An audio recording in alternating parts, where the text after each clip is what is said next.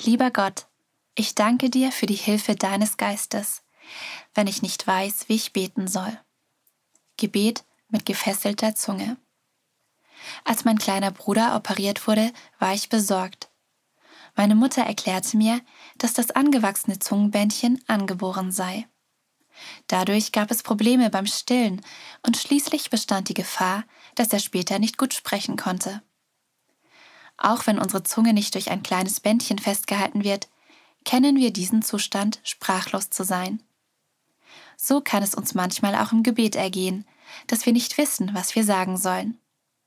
Unsere Zungen verfangen sich in geistlichen Klischees und sich wiederholenden Phrasen. Wir schießen unsere Gefühle in den Himmel und fragen uns, ob sie Gottes Ohren erreichen werden. Unsere Gedanken bewegen sich im Zickzackkurs auf einem unbestimmten Weg. In seinem Schreiben an die römischen Christen des ersten Jahrhunderts spricht der Apostel Paulus darüber, was zu tun ist, wenn wir nicht wissen, wie wir beten sollen. Er lädt uns ein, die Hilfe des Heiligen Geistes in Anspruch zu nehmen. Der Geist hilft uns in unserer Schwäche, denn wir wissen ja nicht einmal, worum oder wie wir beten sollen. Doch der Heilige Geist betet für uns mit einem Seufzen, das sich nicht in Worte fassen lässt. Vers 26. Hilfe bedeutet hier, eine schwere Last zu tragen. Und Seufzen, das sich nicht in Worte fassen lässt, weist auf eine fürbittende Gegenwart hin, in der der Heilige Geist unsere Bedürfnisse zu Gott trägt.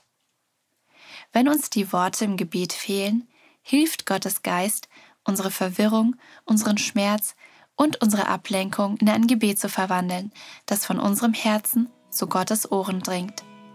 Er hört zu und antwortet und bringt genau die Art von Trost, von der wir vielleicht gar nicht wussten, dass wir sie brauchen, bis wir ihn gebeten haben, für uns zu beten.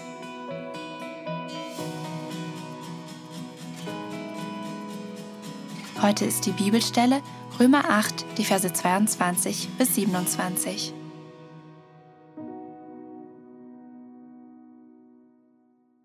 Denn wir wissen, dass die ganze Schöpfung bis zu diesem Augenblick mit uns seufzt, wie unter den Schmerzen einer Geburt.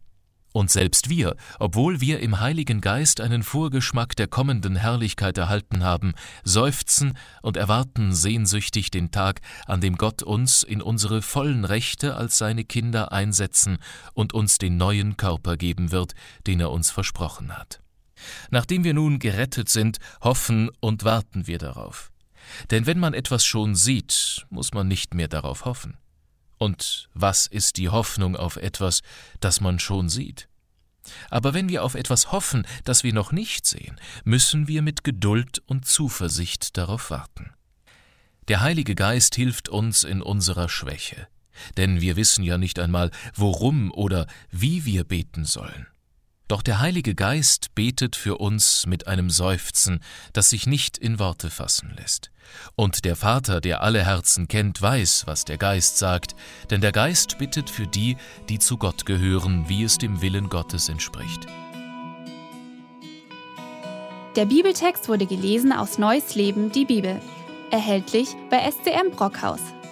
Copyright 2022 Our Daily Bread Ministries. Weitere Andachten finden Sie unter www.unsertäglichbrot.org.